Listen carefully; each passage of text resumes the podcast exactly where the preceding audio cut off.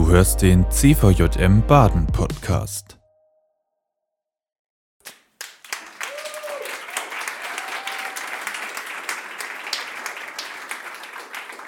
Und das Erste, was wir dann heute Abend da hinten auf dieser Leinwand sehen werden, das wird von der Dani kommen. Und Dani, komm doch mal bitte zu uns in die Mitte nach vorne. Gerne. Schön, dass du da bist, den Hallo. Weg mit dem schönen Zug auf dich Ich genommen hast und hier bei uns fahren. bist. Mega cool. Ja, und damit wir dich äh, ein bisschen besser kennenlernen, würden wir dir einfach ähm, ein paar Fragen stellen. Ähm, und zwar darfst du uns erstmal erzählen, was du eigentlich so beruflich machst, äh, wo du unterwegs bist, wie du dich einbringst, warum du hier oben stehst. So. Also ich stehe hier, weil äh, mich der Christian Herbert gefragt hat.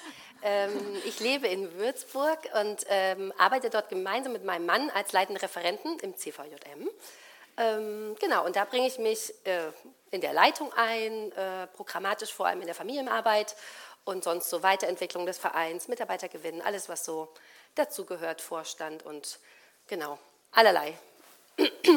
Jetzt erinnere ich mich an ein, da sind wir mal äh, durch den Regen im Wald beim Yes. Ah. Baumhauscamp gelaufen. Ähm, und da war ich noch damals ein bisschen über das Klettern unterhalten. Ja, Was denn für dich so Ausgleich zu jetzt, wir haben von der Arbeit gehört, was für dich ein Ausgleich, wo du sagst, da kommst du irgendwie raus? Also ist es noch das Klettern oder gibt es Ja. andere Sachen? Also definitiv, ich liebe alles, was irgendwie outdoor passiert, ob das Klettern ist, Bergsteigen, Skifahren und Co. Ansonsten äh, sitze ich auch gerne mal am Klavier und singe und mache Musik. Und ähm, ist die Frage, ob das ja und auch ein großer Ausgleich, den ich liebe, manchmal auch nicht so sehr, sind meine drei Kinder zu Hause. Genau, genau ist auch immer eine schöne Abwechslung zum zum Beispiel Predigt schreiben oder Vorstandssitzungen leiten oder sowas. Und äh, eine letzte Frage, einfach weil es mich auch persönlich interessiert. Ich habe es gerade nicht gesehen. St- Warst du ähm, gestanden bei dem grünen Daumen oder eher nicht? Also ich wäre eher so wie du. Ich Ah. würde gerne stehen, aber ich würde behaupten, ich bin eher hier. Okay, okay. Ja, danke. Wir freuen uns, äh, von dir heute zu hören. Und trotz ein bisschen angeschlagener Stimme ähm, hast du dich auf den Weg gemacht. Sehr cool, danke dir. Gerne. Und ähm, ich würde einfach gerne noch für dich beten. Cool. Jetzt möchte ich danken, ähm, dass wir heute gemeinsam hier sein dürfen, dass Dani hier ist, dass ähm, ja, sie so fit ist, dass sie uns jetzt mit in diesen Arm nehmen kann. Danke, ähm, ja, dass sie in dir verwurzelt ist und ähm, dass du sie begabt hast, dass sie im CVM Würzburg unterwegs sein kann. Und ich bete, dass ähm, das, was sie an Gedanken hat, dass, dass das heute ankommt bei uns, dass du unsere Herzen öffnest, dass das, ähm, was sie zu sagen hat, äh, in uns äh, wächst und reift. Sprich durch sie, segne sie und stärke sie. Amen. Amen. Danke euch. Cool. Also ich freue mich voll auf den Abend mit euch. Und ich warne euch schon mal vor, gerade gab es ja so ein Gemurmel. Also ihr werdet heute Abend noch dreimal was machen müssen, damit uns nicht so die Feierabendmüdigkeit erschleicht. Also ich stellt euch schon mal drauf ein. Nicht einfach zurücksinken und denken, oh, ich lasse die reden und später kann ich dann endlich mein Weinchen trinken. Nee, nee. Also aktiv mitarbeiten bitte. Ihr habt da auch so, so ähm, weiß nicht, wie man es nennt, Klattenhefte. Da kann man auch mitschreiben. Genau, kleiner Tipp. Tut vielleicht auch ganz gut. Genau, Grow, was uns wachsen lässt. Ähm, Wir haben uns im Vorfeld ganz intensiv mit dem Baum beschäftigt. Und es war für mich kein Problem, weil ich liebe Bäume. Ihr habt es ja gerade gehört, ich bin gern Outdoor unterwegs. Ich liebe Bäume. Ich liebe es, sie anzusehen, ob das ist im Frühling, im Sommer, im Herbst oder im Winter. Ich finde es einfach unfassbar schön. Ich liebe den Wald, den Wald zu riechen. Ich weiß nicht, jetzt gerade auch bei Regen, du hast es gerade angesprochen, da sind wir mal zu einem Baumhauscamp gestapft, mitten im größten Regen. Aber das riecht umso intensiver und umso schöner. Ich liebe es, Waldboden unter meinen Füßen zu spüren. Wenn ihr spazieren geht, wenn ihr joggen geht, das ist was ganz anderes als in der Stadt oder im Park. Und ich liebe es, auf Bäume zu klettern. Wer von euch klettert denn gern auf Bäume? Okay, wer ist denn als Kind gern auf Bäume geklettert? Ah, noch ein paar mehr. Gut, ich bin schon als Kind gern auf Bäume geklettert und tatsächlich bin ich auch als Erwachsene auf den größten Baum meines Lebens geklettert. Warte mal.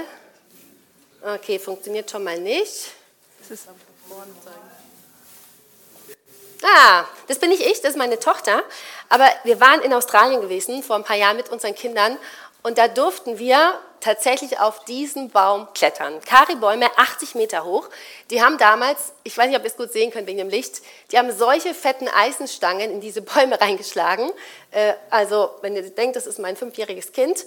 Und dann ist man rund um diesen Baum herum, ohne Sicherung, ohne doppelten Boden, ohne sonst was, 80 Meter in die Höhe geklettert. Erste Plattform, zweite Plattform. Wurde damals eingerichtet, um zu gucken, ob irgendwo Feuer ist. Das war sozusagen die Feuermeldestation. Und dann durften Touris da hochklettern, inzwischen nicht mehr. Ähm, ja, also das war mein coolstes Waldbaumklettererlebnis. Ich war auch oben, auch wenn es mein Mann ist.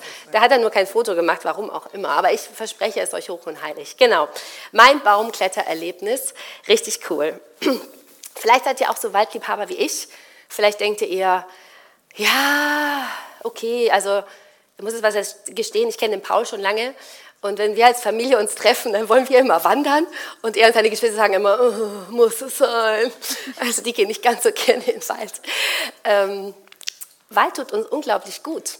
Waldbaden, habe ich gelernt, stärkt tatsächlich nachhaltig extrem unser Immunsystem, unser Hormonsystem und unser Nervensystem. Also wenn es dir nicht gut geht, äh, ab in den Wald. Ähm, Vielleicht sollten wir morgen einfach mal alle runter in den Wald gehen, aber tatsächlich, das ist nicht nur irgendwie hoch im Kurs und da will man Geld mitmachen, sondern es ist richtig cool. Wenn du kein so ein Waldfreak bist, vielleicht lieber ins Café gehst oder ins Museum oder im Fitnessstudio bei so netten Schweißgeruch sportelst, dann hoffe ich, dass du trotzdem dem Baum etwas Faszinierendes abgewinnen kannst. Ich glaube, das können wir alles. Also alle. Die Bäume, ihre Beständigkeit. Wenn man überlegt, wie viele Jahrzehnte, Jahrhunderte diese Bäume oft stehen, was sie alles erlebt haben, miterlebt haben. Die Robustheit, wenn man an so einen Baum denkt, an Stürme, denen sie trotzen, Wind und Wetter, Überschwemmungen oder sogar Dürren. Die Schönheit, die ich schon genannt habe, oder ihr Ertrag. Zumindest das, denke ich, das können die meisten genießen. Eine Kirsche, ein Apfel, ein paar Nüsse oder anderes. Und von daher ist es nicht verwunderlich, dass der Baum schon immer als Metapher galt für unser Leben oder unseren Glauben. Und deswegen, glaube ich, sind wir auch auf das Thema gekommen, Grow, was uns wachsen lässt. Und heute ist der Schwerpunkt, wie wir Wurzeln schlagen können. Ich habe hier eine Wurzel mitgebracht, das ist von einem Weinstock bei uns in Würzburg. Habe das nochmal so ein bisschen vor Augen. Was kommt euch als erstes in den Sinn, wenn ihr an Wurzeln denkt? Überlegt mal ganz kurz, schon vorbei und jetzt könnt ihr es laut in die Menge hineinrufen. Was fällt euch ein beim Thema Wurzeln? Einfach nur an die Wurzel an sich, jetzt noch keine Assoziationen. Erde. Erde. Holz. Holz. Verästelt. Verästelt. Versorgung. Versorgung, Halt. Symbiose. Symbiose. Uh, da hat jemand in Biologie aufgepasst. Zäh. Zäh? Tief. Kraft. Ja, so ähnlich waren auch meine ersten Gedanken. Verborgen, nicht sichtbar, unterirdisch, aber stark verzweigt, lebensnotwendig. Bedingung für Wachstum gibt Halt. Ich habe mal aufgeschrieben und natürlich nachgeschaut, was ist die offizielle Aufgabe der Wurzeln? Verankerung der Pflanze im Boden, also der Halt, und die Versorgung, Aufnahme und Weiterleitung von Wasser und Mineralstoffen aus dem Boden ins Innere der Pflanze. Wenn wir jetzt weiter recherchieren, dann finden wir natürlich auch in der Bibel einige Stellen, wo Menschen mit einem Baum verglichen werden. Und ich habe euch mal fünf Stück mitgebracht und ich habe überlegt, wenn jemand eine laute Stimme hat und gerne vorliest, dann könntet ihr einfach mal jemand diese Stelle vorlesen und die anderen dann jemand anderes. Das wäre richtig cool. Wer traut sich? Einfach, genau, einfach rein, super.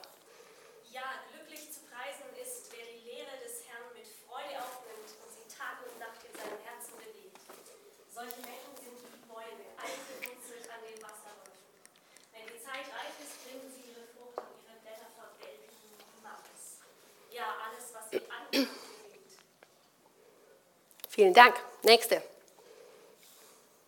Das ist also der Klassiker, ne? den kennt man. Sprüche. Kennt vielleicht noch nicht jeder. Du hast doch gezuckt mit der Hand da vorne. Wer sich von Gott lossagt, Nur wer Gott vertraut, steht fest wie ein tief verwurzelter Baum. Danke. Jeremia.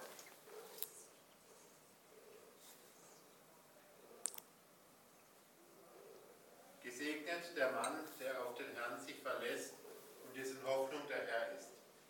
Er ist wie ein Baum, der am Wasser gepflanzt ist und am Bach seine Wurzeln ausstreckt. Er hat nichts zu fürchten, wenn Hitze kommt. Seine Blätter bleiben grün. Auch in einem trockenen Jahr ist er ohne Sorge. Unablässig bringt er seine. Gilt natürlich auch alles für die Frau. Ich hatte überlegt, ob ich es umformuliere. Das war ziemlich kompliziert mit ihr und sein und überhaupt. Von daher habe ich so gelassen. Kolosser.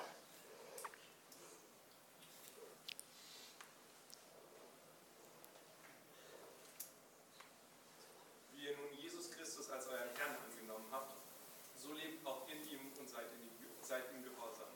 Senkt eure Wurzeln tief in den Boden und schöpft aus ihm. Dann werdet ihr im Glauben wachsen und in der Wahrheit standhaft werden. Und dann wird euer Leben überfließen von Dankbarkeit für alles, was er getan hat. Vielen Dank. Und die letzte Stelle, Epheser.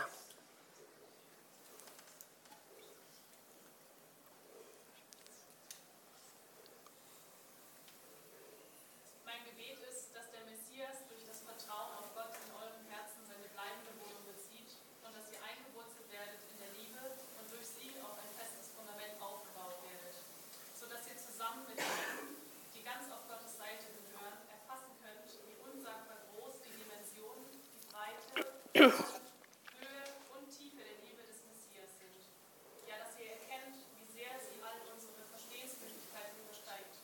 So werdet ihr erfüllt werden mit der ganzen Fülle, die von Gott kommt. Vielen Dank. Was ich hier lese in diesen fünf Bibelstellen ist die Voraussetzung für ein starkes Leben, ein Leben, das eines Tages Frucht bringt, ein Leben, das auch Dürrezeiten übersteht und in Stürmen nicht umkippt. So ein Leben braucht tiefe Wurzeln. Tiefe Wurzeln am Wasserbach, Wurzeln in einem nährstoffreichen Boden. Und die Bibel ist ganz klar, das wurde überall hier genannt. Diese Wasserbäche, dieser Boden ist im Alten Testament Gott, Jahwe, der Herr. Und für uns heute ist es Jesus Christus. Und das Krasse ist, ich habe mir das mal ein bisschen genauer angeschaut, als ihr das jetzt heute Abend könnt. Was passiert, wenn wir unsere Wurzeln in Jesus versenken, ist echt krass. Ich lese es euch einfach mal im Schnelldurchgang vor.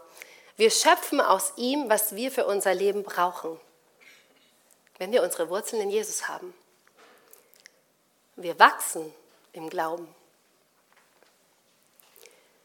Wir werden standhaft in der Wahrheit, also wir sind in dieser Wahrheit verwurzelt und gegründet, entwickeln ein festes Fundament für unser Leben, das uns nichts aus den Socken hauen kann, so richtig. Wir werden die unfassbare Dimension der Liebe Jesu, die ja eigentlich ungreifbar ist, für uns und andere Menschen erfassen. Es kommt noch mehr. Wir werden erfüllt mit der ganzen Fülle, die von Gott kommt. Und zuletzt, unser Leben wird überfließen von Dankbarkeit für alles, was er getan hat. All diese sechs Sachen stehen allein in diesen fünf Versen, wo darüber gesprochen ist, dass wir uns in Jesus Christus verwürzeln sollen. Als ich das so schwarz auf weiß stehen hatte, dachte ich echt, krass, Alter, das ist so sehr, was ich mir wünsche für mich und mein Leben. Und es wird mir hier verheißen, es wird mir hier zugesprochen, wenn ich mich in Jesus verwurzle. Ich fand es richtig umwerfend. Ich weiß nicht, wie es euch geht, wenn ihr das so seht, ob ihr denkt, ja, habe ich schon, will ich, will ich nicht. Ich habe gedacht, das wünsche ich mir. Das ist das, worauf ich irgendwie hinlebe, glaube. Und sogleich nehme ich eine totale Diskrepanz wahr zwischen dem, was da steht, was uns verheißen ist als Christen, und zwischen dem, was ich in meinem Leben und in dem Leben anderer Christen erlebe. Wieso ist das so? Und ich denke, ich habe eine Idee, warum das so ist. Bei den Bäumen, so viel Biologieunterricht hatten wir, ist uns allen klar, wie wichtig diese Wurzeln sind, von denen wir sprechen. Uns ist so sehr klar, dass ohne dieses tiefe Wurzelwerk der Baum nicht weiter wachsen kann. Nicht in die Höhe, nicht in die Breite. Wenn da keine Wurzeln sind, dann kommt der erste Sturm und der Baum kippt um. Oder der Baum vertrocknet, weil die Wurzeln nicht genug Wasser nach oben in die Krone transportieren können. Das ist uns sowas von klar, wenn wir an Bäume denken. Doch im übertragenen Sinne, wenn ich an mein Leben denke oder vielleicht auch an den CVM, dann stelle ich heute Abend die Vermutung auf, dass uns dieses biologische Prinzip vielleicht in der Theorie klar ist, aber in der Praxis hm, tun wir uns ziemlich schwer damit, das zu leben. Es ist doch so viel leichter, auf das Sichtbare zu schauen, das oberflächliche Wachstum von einer Person oder von einem Verein, als auf das Unsichtbare, eher Verborgene, das, was tief unten in der Erde steckt. Ich denke mir zum Beispiel, wow, meine Mitarbeiterin ist so cool. Die hat eine mega geile Jungschau oder einen Teenie-Kreis hingelegt. Aber weiß ich eigentlich, wie es ihr gerade mit Jesus geht? Oder, das ist wirklich und ehrlich so, ich freue mich, dass wir im CVD Würzburg seit Jahren wieder steigende Zahlen haben. Mehr Teilnehmer, mehr Mitglieder, mehr Mitarbeiter. Das ist gigantisch, das ist richtig schön. Aber wie sehr achte ich auch darauf, dass unsere Mitarbeiter geistlich wachsen, dass sie mehr und mehr diese innige, tiefe Beziehung mit Jesus leben, die dann ja auch hoffentlich erlebt und sichtbar wird. Ich habe in der Vorbereitung für den Abend äh, ein paar Bücher aus meinem Regal gezogen und will die euch auch gerne empfehlen. Genau, ganz kurz, daraus habe ich ein paar Ideen. Birgit Schilling, Fest im Glauben, stark im Leben. Schon ein bisschen älter, aber genial. Ich habe es komplett nochmal durchgelesen. Das ist auch richtig cool. Finde ich, ist ein Standardwerk für alle, die leiten. Peter Sacero, emotional gesund leiten, was sie stark macht für Gemeinde und Beruf. Und ganz frisch von meiner Freundin, Daniela Mailänder, wenn Gott zum Aufbruch ruft. Von Mut und von der Unsicherheit als Chance. Und das Interessante war, alle drei haben von sogenannten Gefahren gesprochen oder Lügen, denen wir glauben, die der Grund sind, warum wir unsere Wurzeln eher vernachlässigen. Und die möchte ich euch kurz vorstellen. Fünf habe ich mitgebracht und ich bin mal gespannt, ob und wie ihr euch darin wiederentdeckt. Nach diesen fünf ähm, Ideen, Gedanken kommt übrigens der erste Praxisteil für euch. Also, warum wir unsere Wurzeln vernachlässigen. Gut aufgepasst. Das erste ist vielleicht der Gedanke, tun ist wichtiger als sein. So sind wir getrimmt, finde ich. Was verkörpern wir nach außen hin? Was leisten wir? Mache ich heute Abend hier einen guten Job oder nicht? Gehören wir zu den Guten? Genau diese Formulierung höre ich übrigens besonders oft im christlichen Bereich. Der und die ist ja eine von den Guten. Keine Frage, unser Tun hat Relevanz. Ob ich Jugendreferentin bin oder Chef eines Unternehmens, ob ich einen Familiengottesdienst oder einen Hauskreis leite, ob ich Mutter oder Vater bin. Unser Tun ist wichtig. Aber die Bibel ist ganz klar, Jesus ist ganz klar. Wichtiger als das, was wir tun, ist, was wir sind. Lasse ich mich von Jesus lieben? Verbringe ich Zeit in seiner Nähe? Erlebe ich Freude in seiner Nähe? Lasse ich mich von ihm führen? Oder bin ich so damit beschäftigt, alle meine Termine unter einen Hut zu kriegen, das und das zu organisieren, für jeden da zu sein, immer alles zu tun, und dabei Gefahr zu laufen, mich für Jesus völlig zu verausgaben. Denn ich denke, es liegt an mir. Ich gönne mir keine Pause, keine Grenzen, kein Nein, arbeite für die Anerkennung, die ich dafür bekomme. Die Wahrheit ist, und das sage ich gerade auch mir und ich glaube vielen von uns CVMern, weil wir nämlich so Macherleute sind, was richtig toll ist, aber auch eben ein bisschen gefährlich. Gott wirkt und ich darf mich daran beteiligen. Ich muss mich immer wieder fragen, gestalte ich meinen Dienst aus der Beziehung zu Jesus heraus oder aus mir selbst heraus. Ich muss gestehen, ich tue es viel zu oft aus mir selbst heraus. Mein Alltag besteht oft aus mehr Tun und mehr Schein als Sein. Und es gilt genauso für uns als ganzer Verein. Erfolg heißt meistens für uns, zumindest in unserer Welt so und irgendwie auch für uns im CVM oft oder in der Gemeinde, größer und mehr. Mehr Teilnehmer, mehr Mitarbeiter, mehr Mitglieder, mehr Programme. Und das sind super gute Sachen und es ist wichtig, dass wir darauf achten. Versteht mich nicht falsch. Es ist wichtig, dass wir darin wachsen. Aber die Gefahr ist, dass der Baum in die Höhe wächst und kein stabiles Wurzelwerk hat. Jesus freut sich mega über unseren Erfolg. Aber das Entscheidende für ihn ist immer, ob wir aus unserer tiefen Verbundenheit mit ihm heraus erwachsen und dieser Erfolg daraus herstammt. Es gibt eine krasse Geschichte in Lukas 10. Da schickt Jesus seine Jünger aus und die erleben wirklich mega Sachen. Ihnen gehorchen die Dämonen im Namen Jesu.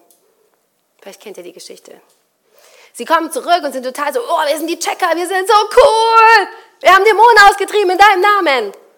Und Jesus sagt zu ihnen, freut euch nicht darüber, dass euch die Geister gehorchen, sondern freut euch vielmehr, dass eure Namen im Himmel aufgeschrieben sind.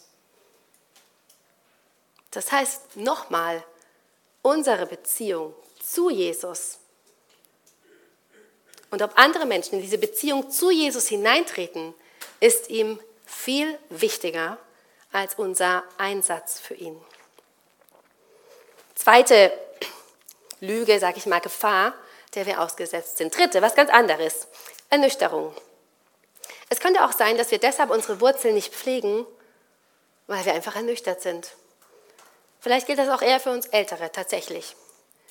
Eine Ernüchterung im Sinne von, ich bin jetzt schon so lange Christ und folge Jesus nach, aber eigentlich verändert sich doch mein Leben, mein Charakter nicht wirklich. Wo sehe ich denn, dass mein geistliches Leben Früchte bringt?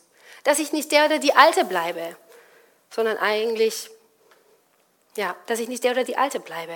Ich habe immer noch die gleichen Macken, immer noch die gleichen schwierigen Kommunikations- und Konfliktmuster mit meinem Ehepartner oder bin immer noch schnell neidisch, gekränkt oder überheblich. Ernüchterung. Wo sehe ich denn wirklich, dass Jesus in meinem Leben etwas verändert, dass diese Wurzeln, die ich in Jesu Liebe schlage, zu dem führen, was wir vorher alles gelesen haben? Dass ich dankbarer werde, die Fülle Gottes erlebe. Ich glaube auch, dass es uns ernüchtert, wenn wir Leiter fallen sehen. Das größte Beispiel im letzten Jahr war Bill Heibels. Oder manche Leiter tun augenscheinlich einen so genialen, herausragenden Dienst, ohne tief geistlich verwurzelt zu sein. Ist es denn dann überhaupt nötig? Ich glaube, dieser richtig fiesen und demotivierenden Lüge dürfen und müssen wir die Wahrheit Gottes entgegensetzen. Und die Wahrheit Gottes ist, dass unser Leben mit Gott, mit dem Heiligen Geist uns verändern darf und soll. Wir werden dazu aufgefordert, Jünger zu sein. Wir werden dazu aufgefordert, uns nach Heiligkeit und Reife auszustrecken. Nein, wir müssen nicht die Alten bleiben. Gottes Geist kann verändern, nicht mit dem Fingerschnipser, aber es ist möglich, es ist uns zugesprochen und das will ich auch euch zusprechen, wenn ihr irgendwas in eurem Leben habt, wo ihr denkt, scheiße, da tut sich doch eh nichts. Doch, das ist eine Wechselwirkung aus unserem Tun und Geist Gottes, aber wir dürfen wachsen, wir dürfen uns ver verändern und dürfen und sollen da nicht ernüchtert sein. Viertens, Bequemlichkeit, Verantwortung abwälzen. Also Leute, wenn ich eine gute Gemeinde hätte, in Würzburg ist echt eine Katastrophe. Äh, oder wenn ich eine gute Mentorin hätte oder wenn dieser CVD im Baden endlich mal eine ordentliche Referentin hier vorne hinstellen würde, dann würde es mir doch ganz anders gehen. Dann könnte ich glaubenstechnisch richtig wachsen. Mir fehlt die richtige Gemeinschaft, mir fehlt einfach der richtige Input. So ist es halt echt schwierig. Jemand anderes würde vielleicht sagen, oh, mein Leben ist einfach zu stressig. Oh, das könnte ich sein. Ich habe zu viel um die Ohren. Mein Leben, mein Alltag mit den Kindern, meine Gemeinde, der CVM, mein Ehrenamt, die Nachbarschaft, meine sonstigen Hobbys. Ich habe doch gar keine Zeit, mich um meine Beziehung zu Jesus zu kümmern. Wann soll ich mich denn da noch hinsetzen und diese Wurzeln schlagen? Ich verstehe euch total, wenn ihr das eine oder auch das andere sagt. Ich denke und rede oft selbst so. Aber the truth is, niemand anders ist für meinen Glauben, meine Spiritualität verantwortlich als ich selbst. Und niemand anderes ist für deinen Glauben oder deine Spiritualität verantwortlich als du selbst.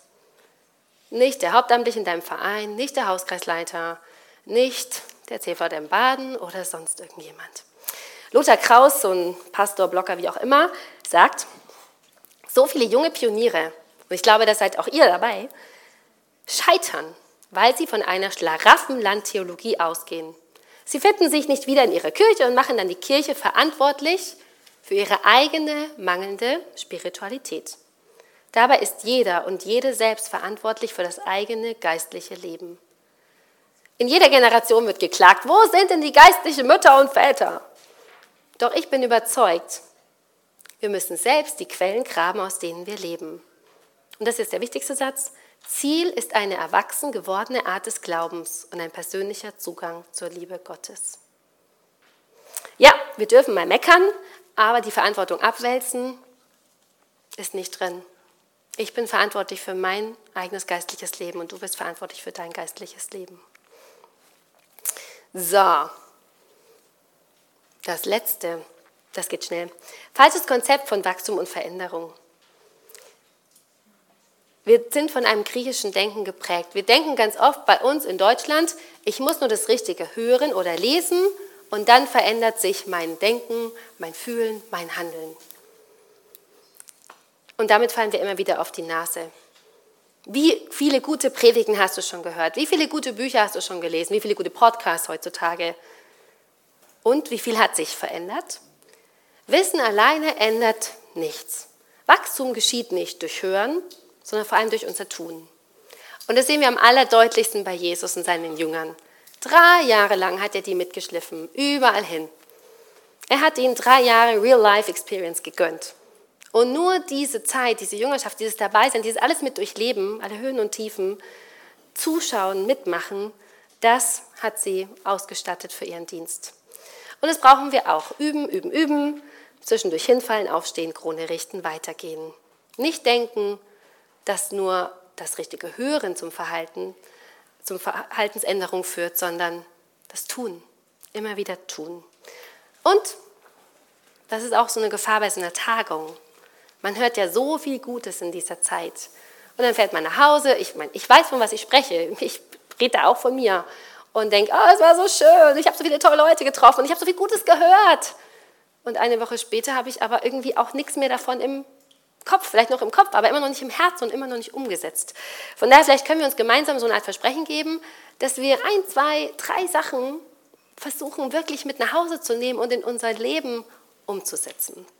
So, und jetzt geht's los mit der ersten Aktion. Ich bitte Johanna und Jan auf die Bühne. Ich brauche euch nämlich. Wie geht's? Was müsst ihr machen? haptisch sehr vielfältig unterwegs. Ne? Und äh, deswegen machen wir jetzt so das Bewegungsspiel. Ja, ne, da muss man pädagogische Vielfalt machen. Also ich erkläre euch das Spiel, ihr schaut gut zu, es ist eigentlich gar nicht so schwer, dann dürft ihr das nämlich ähm, mit eurem Sitznachbarn oder eurer Sitznachbarin machen. Also fester Stand braucht ihr, ne, das ist ähm, hier so schulterbreit, stellt man sich hin und dann macht man Arme nach vorne, Handflächen aufeinander und euer Ziel ist es, ähm, den anderen umzuschubsen. Und die Person, die als erstes den Fuß hochnimmt oder bewegt oder hinfällt oder so, ähm, die hat quasi verloren. Also Jan und ich symbolisieren das mal. Äh, Achtung, hinter dir steht was. Ich verliere eh nicht, von daher. Johanna, Johanna. oh. Okay, Jan hat verloren. Äh, genau. Jetzt also dürft ihr, danke, alle. Ah. Johanna ist besser verwurzelt. Also, ihr spielt dieses Spiel äh, einmal nur, oder? Ja. Einmal nur. Ihr könnt es ja heute Abend noch so oft spielen, wie ihr wollt. Und dann unterhaltet ihr euch über diese Frage, die an der ähm, Leinwand auch nochmal steht. Welches von diesen fünf Denkmustern entdeckst du bei dir? Fangt erstmal bei euch an, wenn dann noch Zeit ist, bei dir im CVM. Aber ihr habt nicht viel Zeit, ihr habt nur sechs Minuten, von daher denkt mal über euch nach und nicht immer über die anderen, das ist immer viel leichter. Genau, aufstehen, spielen, reden.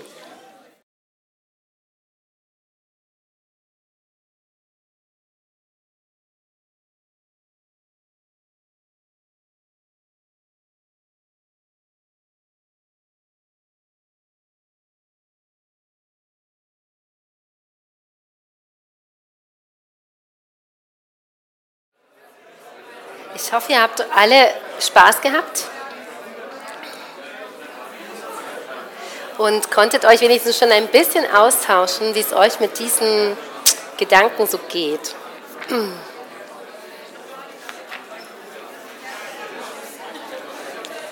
Natürlich jetzt spannend, so ein Ranking zu machen, dass man sich mal meldet, wem geht so, wem geht so. Dafür haben wir keine Zeit.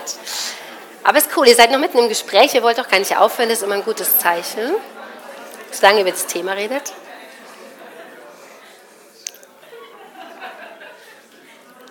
Cool. Vielleicht kann ich heute Abend noch mal die ein oder anderen fragen, was, wie es euch jetzt damit ging. Würde mich natürlich mega interessieren. Danke für euer Mitmachen und euren Austausch. Jetzt haben wir darüber gesprochen, was uns eigentlich das so schwer macht, wirklich tatsächlich uns immer wieder in Jesus zu verwurzeln. Warum wir so oft so anders gepolt sind und irgendwie immer gerne nach außen hin sind oder warum wir enttäuscht sind. Von daher ist natürlich jetzt die Frage, entscheidende Frage, wie verwurzeln wir uns denn in Jesus?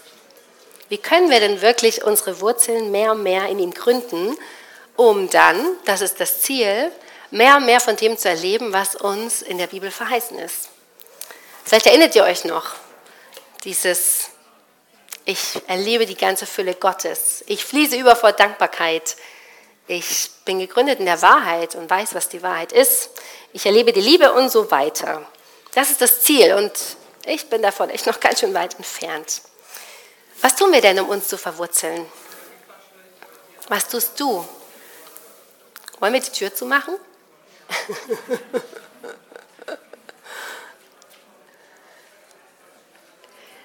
Denk mal kurz daran, was tust du, um dich in Jesus zu verwurzeln? Was würdest du sagen? Was ist deine Verwurzelungsstrategie? Beten. Musik. Gemeinschaft suchen. Mhm. Stille. Bibel lesen. Sehr gut. Mhm.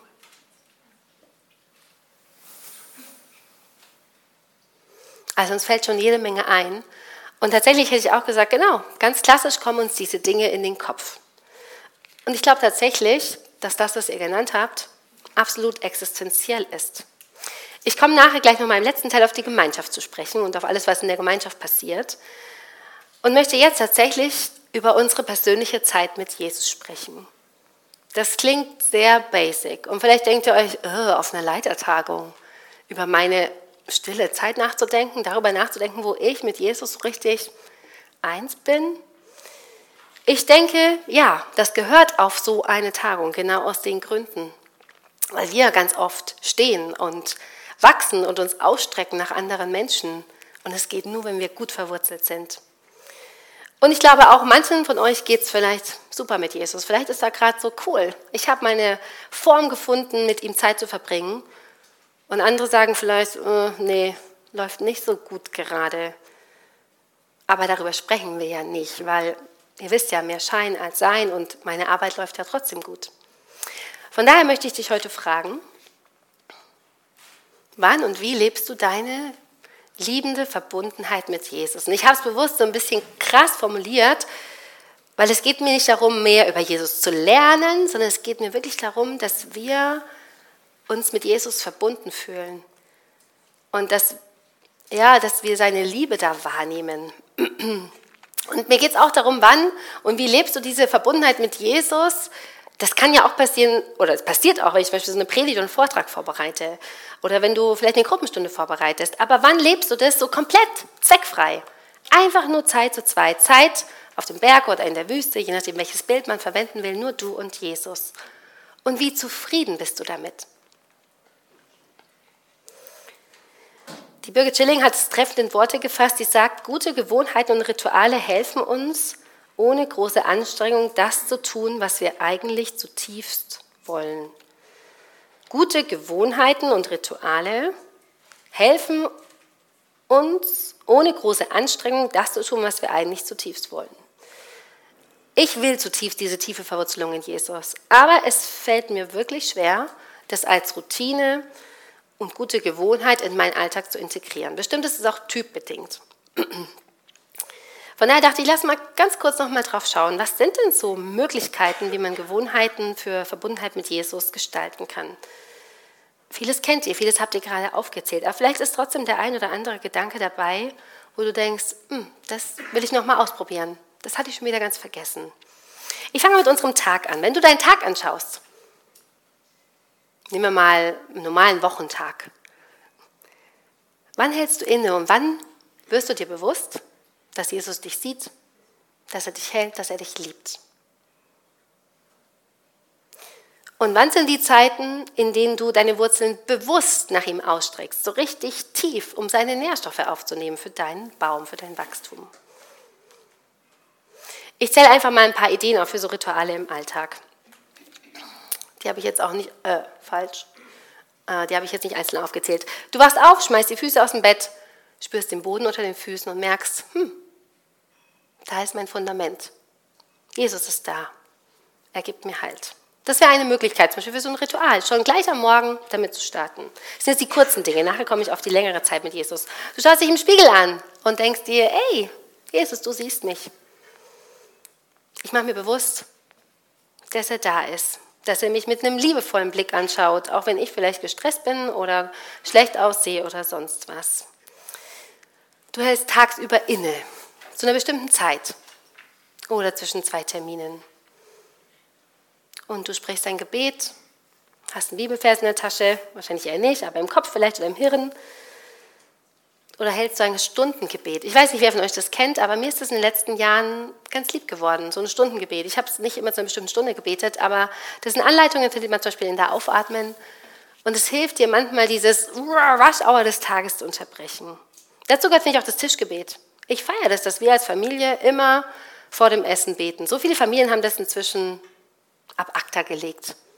Und auch wenn es manchmal das Gleiche ist, alle guten da, da, da, kann ich immer wieder bewusst sagen, oh, danke, dass du da bist, Gott, danke, dass du mich versorgst. Klingt irgendwie vielleicht alles sehr banal, aber ich finde es unglaublich wichtig, mir immer wieder bewusst zu machen, hey, da ist Jesus und da ist meine Verwurzelung in ihm. Und natürlich geht es auch länger, man kann Zeit aus dem Andachtsbuch lesen, die Losung, eine kurze Andacht auf meinem Handy. Kann ich für mich alleine machen, für meine WG, für meine Familie. Zum Beispiel in meiner Familie, wo ich groß geworden bin, haben wir viel öfter am Tag so ein Andachtsbuch gelesen. Und als Kind fand ich das manchmal echt mühsam oder die Losung. Aber jetzt vermisse ich es voll und kriege es oft nicht unter in meiner eigenen Familie. Wir kriegen es nicht auf die Kette. Und ich denke mir, einmal am Tag so einen kurzen Impuls mitzugeben, ein Gedanken, ein Bibelfest, das wäre doch so cool für mich und meine Kinder. Aber irgendwie ist immer was anderes. Und ich denke mir, es muss zur Routine werden, wie Zähne putzen. Weil wenn ich dann die Bibel aufschlage und denke, wow, was für ein cooler Bibelvers, dann ist es ganz oft eine Inspiration für mich. Aber ganz oft mache ich es einfach nicht. Genau, und abends im Bett das Gleiche. Ich weiß nicht, wer euch mal die Frage gestellt hat, wie ihr abends einschlaft. Ob ihr vorher aufs Handy schaut, Nachrichten aus der Welt checkt, Nachrichten von Freunden. Oder ob es ein Inhalten ist. Ein Zurückschauen auf den Tag, ein kurzes Gebet. Das sind so, finde ich, kurze Rituale im Alltag, wo man sich eigentlich erinnern kann, hier sind meine Wurzeln. Und mehr Zeit mit Jesu habt ihr jetzt gerade schon vor, äh, gesagt, Bibel lesen. Klar. Wer von euch liest gerade regelmäßig die Bibel? Vielleicht macht ihr lieber die Augen zu, vielleicht wollt ihr es auch nicht von einem anderen Preis geben. Macht mal die alle die Augen zu, darf ich mal sehen, ich kenne euch nicht. Mich würde es gerade wirklich einfach interessieren. Macht mal die Augen zu, wer von euch liest gerade jeden Tag in der Bibel? Hand hoch. Okay, es sind einige, es ist super, aber es sind einige, die es auch nicht tun. Meine Hand wäre auch nicht oben gewesen. Was ist das, was dir Freude macht am Bibellesen? Hast du irgendeine Idee, wie du wieder ein neues Feuer dafür gewinnen könntest? Begegnest du dem lebendigen Gott beim Bibellesen? Die, die es vielleicht nicht regelmäßig tun? Nein. Oder ich, weil ich denke, irgendwie grubst ich da rum und es macht mir keinen Spaß. Und ich hatte aber Zeiten, da hat es mich fasziniert, da hat es mich begeistert, da hat es mich richtig hineingesogen in dieses Buch. Ich glaube, so Zeiten darf es mal geben, aber die dürfen nicht zu lange dauern. Und mir ist wichtig geworden beim Bibellesen, dass ich nicht versuche, Informationen zu sammeln, das ist auch wichtig und gut, sondern dass ich wirklich einen Text lese und hinhöre. Was sagt mir Jesus jetzt in diesem Moment mit diesem Text?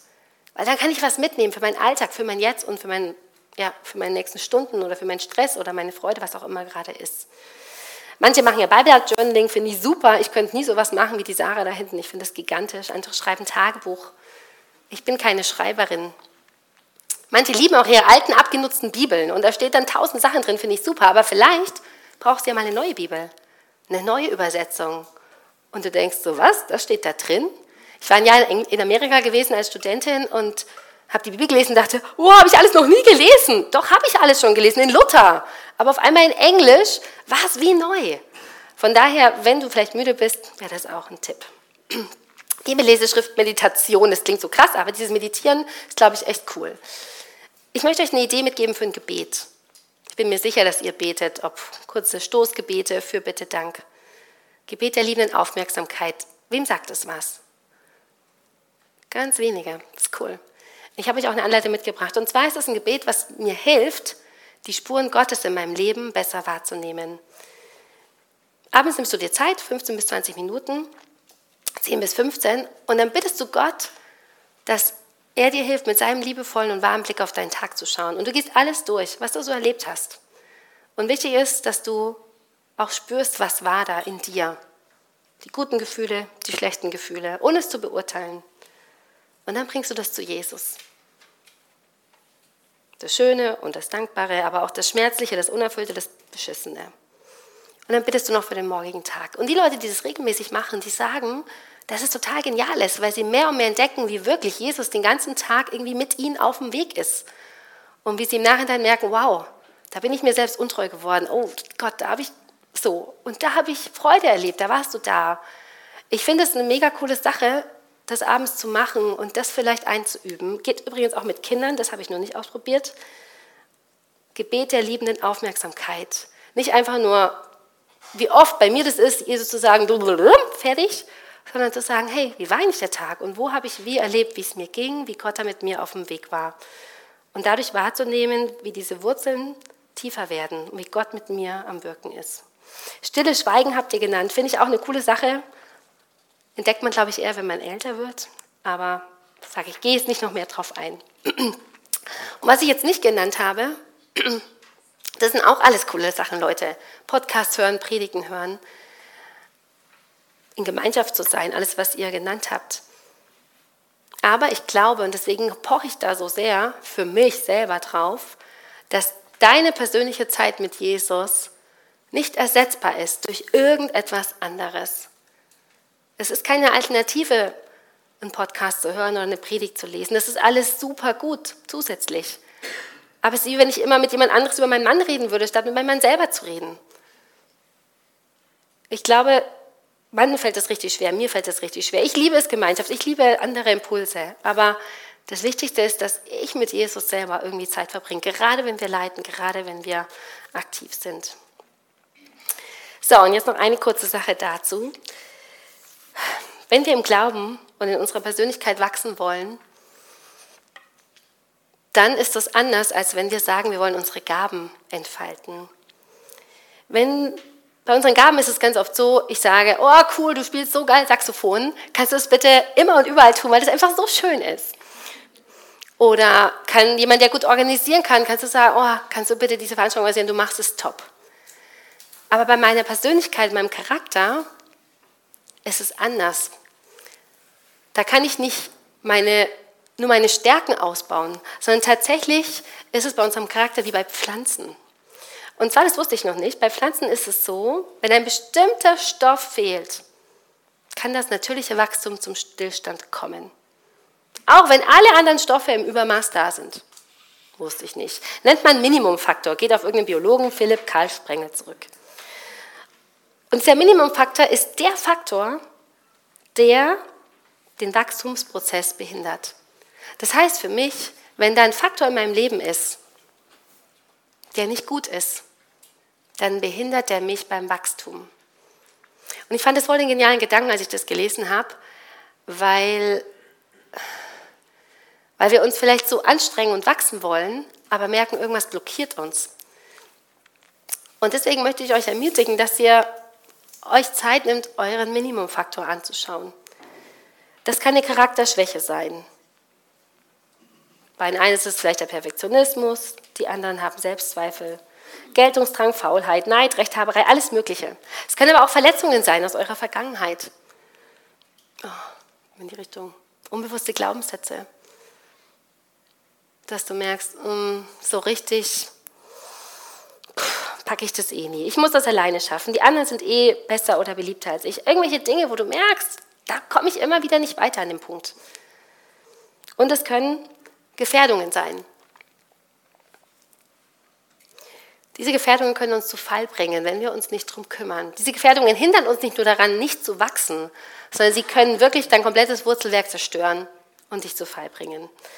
Eheprobleme, ein unheiles Single-Sein, sage ich jetzt mal. Übermächtige Sehnsüchte, die zur Sucht werden.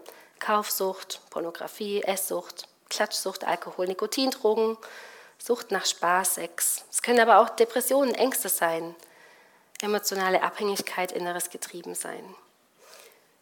Ich glaube, wir haben alle solche Minimumfaktoren in unserem Leben. Und der gewöhnliche Weg ist zu sagen, hm, ich umschiff das mal, ich ähm, investiere eben in diese Zeit mit Jesus. Aber ich glaube, dass alles, was wir vorher besprochen haben, so viel wir auch immer noch in Jesus investieren, wenn wir merken, da ist was, das steht da im Weg, dann brauchen wir den Mut, uns da Hilfe und Unterstützung zu holen. Und das wünsche ich dir, diesen Mut, dass du das auch anschaust und dass du dann in so einer Situation, und das betrifft uns alle hier und da, definitiv, dir jemand suchst. Gebetspartnerin, Beratung, Coach, Mentor, Therapeut. Genau. Zeit für euch. Nächste Aufgabe, ohne umschubsen. Ihr kriegt das Zettel, so kleine Aufbabbel von der Johanna und vom Jan. Und ihr dürft nochmal auf diese Zeit schauen und dich fragen, wann und wie lebe ich meine liebende Verbundenheit mit Jesus.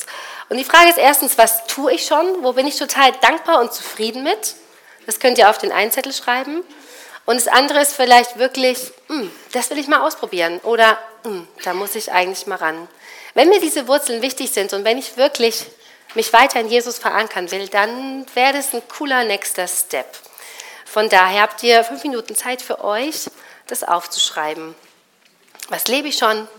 Wo bin ich verbunden mit Jesus, was gelingt mir gut und was will ich vielleicht mal ausprobieren, wenn es da was gibt.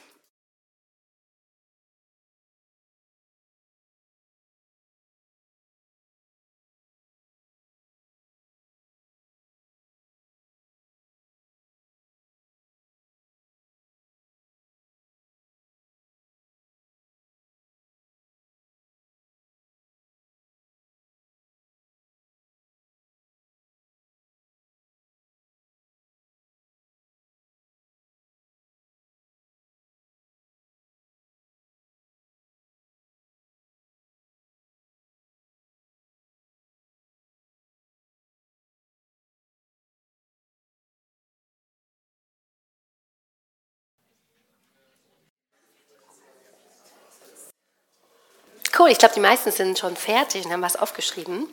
Es wird auch noch gebraucht, wie ihr euch wahrscheinlich denken könnt.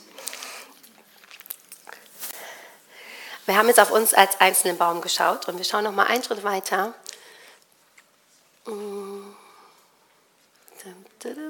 Jetzt.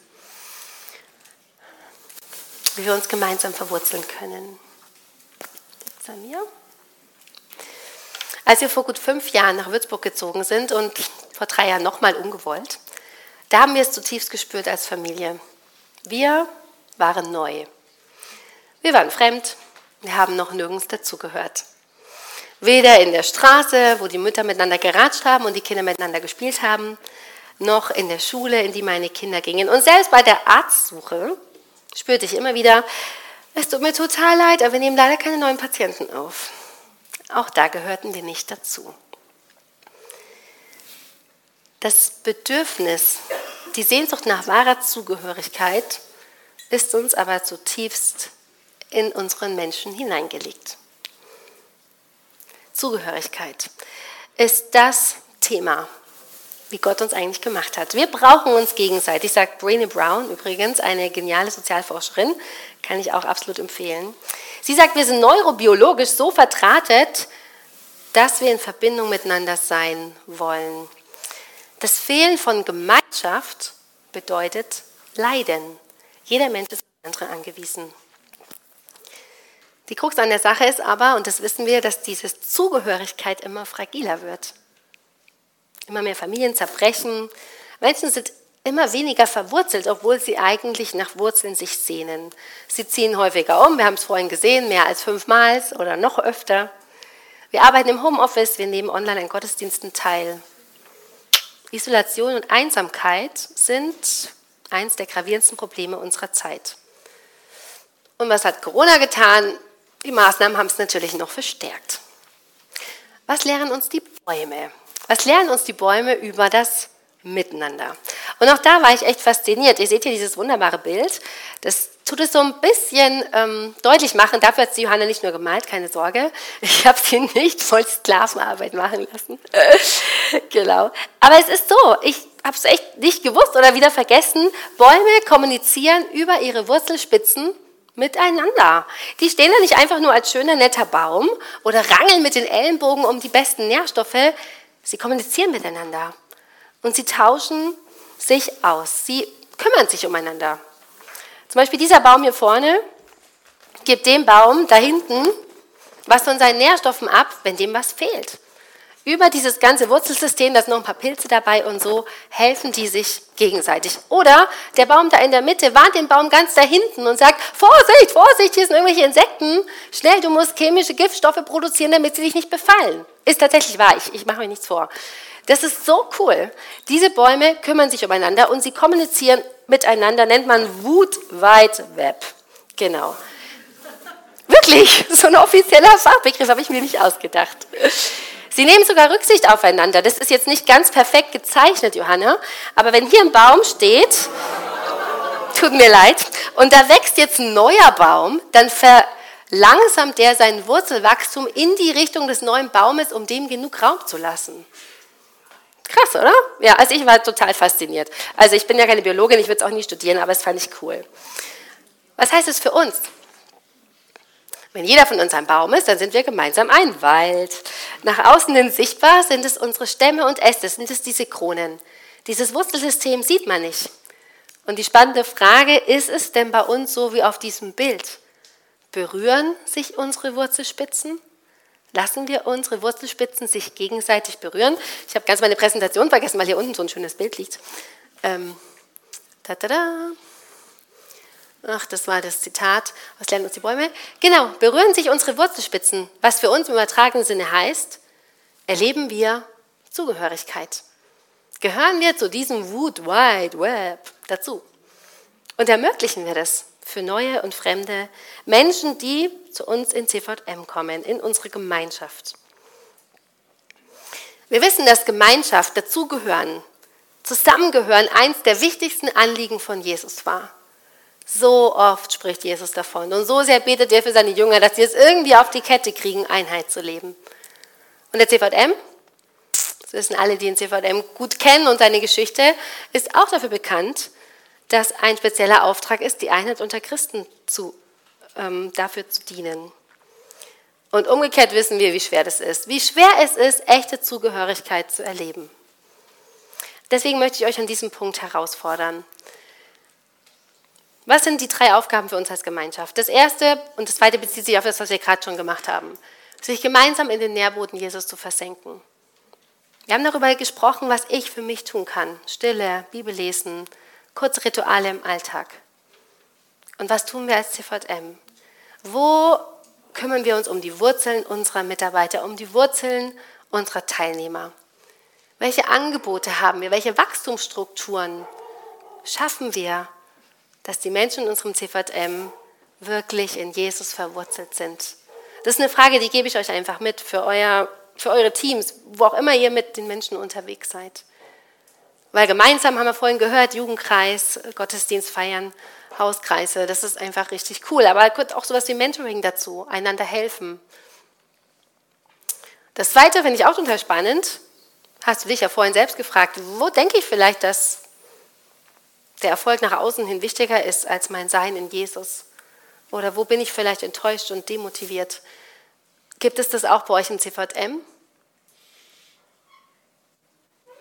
Was prägt euer CVM-Handeln so oft unbewusst? Eure Tagesordnung, eure Art, Programme zu entwickeln, euer Miteinander?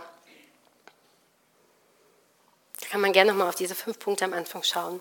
Und das Letzte, worüber ich eben jetzt noch zu Ende sprechen möchte, ist, erleben und ermöglichen wir diese Zugehörigkeit, wie sie uns der Wald tatsächlich wieder vorlebt.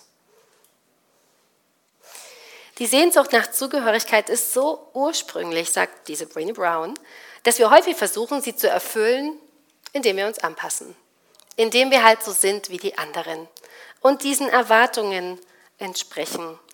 Aber das Schlimme ist, dass es nicht nur ein hohler Ersatz für echte Zugehörigkeit ist, sondern wenn ich mich verstelle, wenn ich mich anpasse, dann verhindere ich dadurch eigentlich echte, wahre Zugehörigkeit, weil ich bin nicht ich, ich bin nicht authentisch.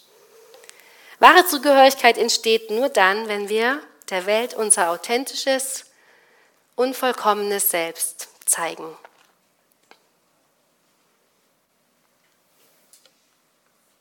Hast du das schon erlebt? Wo darfst du wirklich dein unvollkommenes, authentisches Selbst zeigen? Ich erlebe, dass das Mut braucht und Vertrauen. Und es bedeutet Verletzlichkeit, weil ich zeige mein echtes Sein statt Schein. Ich zeige meine Wurzeln und da, wo es vielleicht nicht so läuft, statt nur das, was nach außen hin blüht und gut läuft. Mir geht es sogar so, dass in, selbst in vertrauten Beziehungen mit besten Freunden ich immer wieder bei Gesprächen sagen muss, Dani, sag die Wahrheit, beschönige nichts. Tu nicht so, als wäre es so, wenn es eigentlich gar nicht so ist. Sag doch, wo du gerade kämpfst und wo es dir mies geht. Oder wenn meine Freundin sagt, oh, ich habe so ein geiles Buch gelesen, und ich sage, hm, ja, sag doch, dass du den Typ gar nicht kennst und dass du anscheinend nicht so gebildet bist wie sie. Ich glaube, es gibt so viele Möglichkeiten, wo wir wir selber sein können. Wo hast du eine andere Meinung als die anderen, aber hältst sie zurück, weil du keine Lust hast, dafür kritisiert zu werden oder weil du Angst hast, abgelehnt zu werden? Es kostet uns Mut und es braucht Vertrauen, wenn wir wir selbst sind.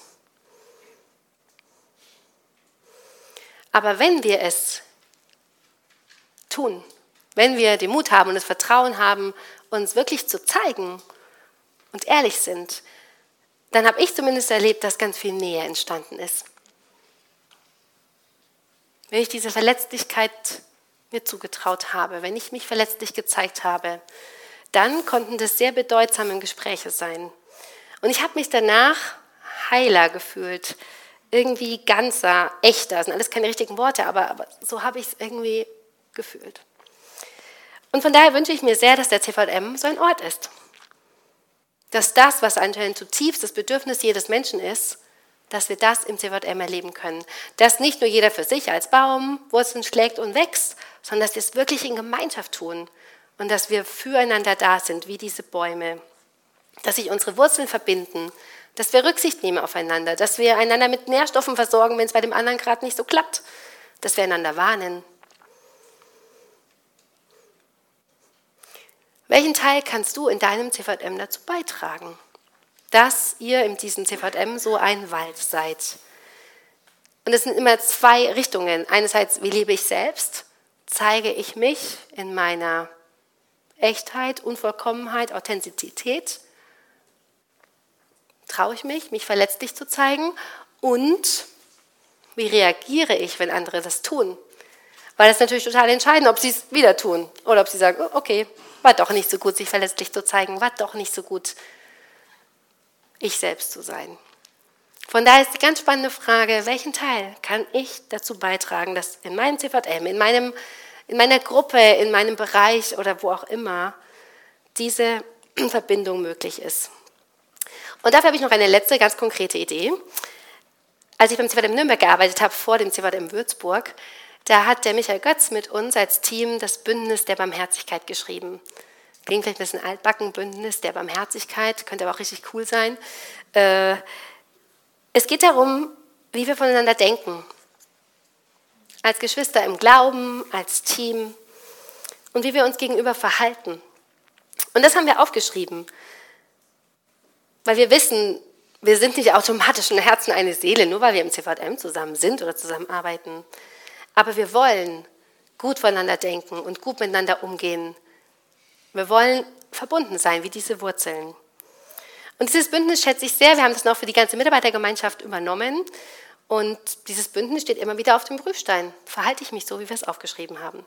Ich habe es euch tatsächlich als Kopie mitgebracht. Die legen wir irgendwo aus, gell, Johanna? Ach ja, genau. Das ist übrigens hier Gebet der liebenden Aufmerksamkeit. Können wir auch noch öfter kopieren, habe ich bisher nur zehnmal, aber wenn das noch jemand will, einfach mal eine Idee. Und das ist dieses Bündnis der Barmherzigkeit. Hier ist der Text dazu einfach als ähm, Idee. Und ich fand es so witzig. Ich habe geschaut, ob ihr das als ihr bei den Baden schon habt und nutzt. Und dann habe ich recherchiert und habe es in einem von euren Heften Streiflichter 2016 gefunden. Und wisst ihr, wer den Artikel dazu geschrieben hat? Mein Mann. Ich wusste es nicht. Also wenn ihr wissen wollt, wie mein Mann vor zehn Jahren aussah, das seht ihr auch auf diesem Zettel auf der Rückseite. Genau, Bündnis der Barmherzigkeit, eine ganz konkrete Idee, wie ihr vielleicht auch in eurem Verein sagen könnt, wie können wir so eine Verwurzelung miteinander leben. Und jetzt kommen wir zur letzten Aktion, ihr Lieben. Ihr nehmt jetzt eure Zettel und dürft die in die Wurzeln kleben, weil das ist das, wie ihr euch verwurzelt in Jesus.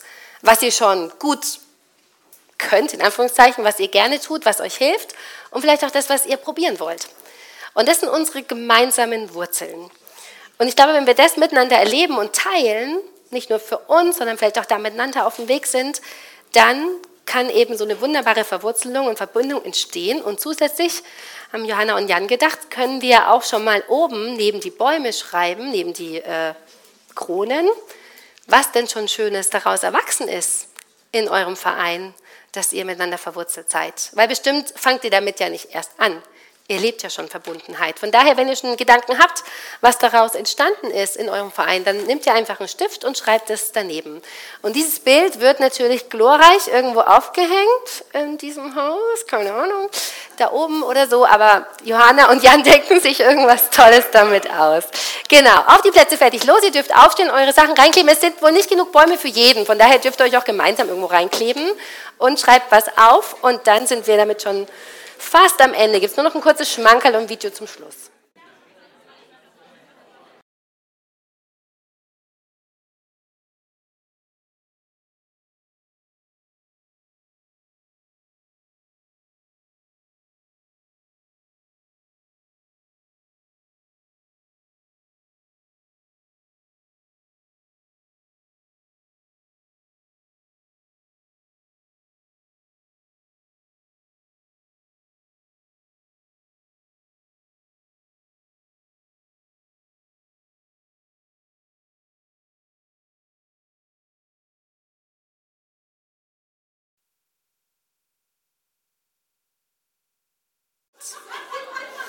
Ihr könnt gerne ja noch weiter schreiben am Boden und die anderen dürfen. Genau, Johanna will, dass ihr noch mehr schreibt, Leute.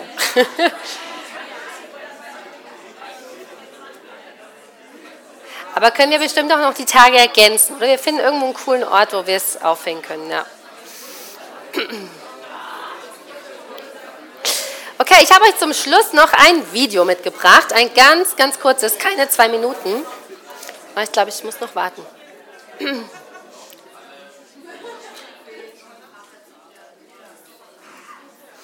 Und zwar habe ich euch ein Video mitgebracht, was ein Trotzzeichen ist. Denn es könnte ja sein, dass du eine Gruppe kennst, einen ganzen CVM, eine Kirchengemeinde oder eine Region, oder vielleicht sogar eine Gemeinschaft in deinem privaten Leben, wo du denkst, da gibt es keine Verwurzelung mehr. Da gibt es kein Wood Wide Web mehr unter diesen Menschen. Da ist alles abgestorben, was es an Verbindung, an Miteinander mal gab. Diese Gruppe, diese eigentliche Gemeinschaft gleicht jetzt eher einer Wüste als einem Wald. Und wenn du so eine Gruppe kennst oder vielleicht sowas kurz empfunden oder gedacht hast, als ich vorhin über diese Verwurzelung gesprochen habe, dann darf dir dieses Video Hoffnung geben und dich inspirieren. In dem Video geht es nämlich um Bäume. Da geht es um echte Bäume. Und übertragen sagt Gott in Jesaja, ich lasse Zetern in der Wüste wachsen. Das ist total faszinierend. Akazien, Myrtenbüsche und Olivenbäume. Im wasserlosen Land pflanze ich Kiefern zusammen mit Pinien und Zypressen. Also Gott schafft es in der Wüste, Bäume wachsen zu lassen. Und sie werden es sehen und erkennen, sie werden allesamt verstehen und begreifen, die Hand des Herrn hat das vollbracht. Der Heilige Israels hat es geschaffen. Gott kann auch in einer geistlichen Wüste neue Bäume wachsen lassen. In einer Gemeinschaft oder vielleicht auch bei dir oder bei einem Menschen, den du kennst und denkst, hm, da ist nur noch Wüste. Er kann ein vertrocknetes Wurzelsystem neu beleben. Aus Wüsten können lebendige Wälder werden. Egal wie diese Wüste heißt und wie vertrocknet sie ist, gebt den Glauben nicht auf. Das möchte ich euch als letztes mitgeben und dazu dieses kurze Video, Viel Spaß beim Anschauen.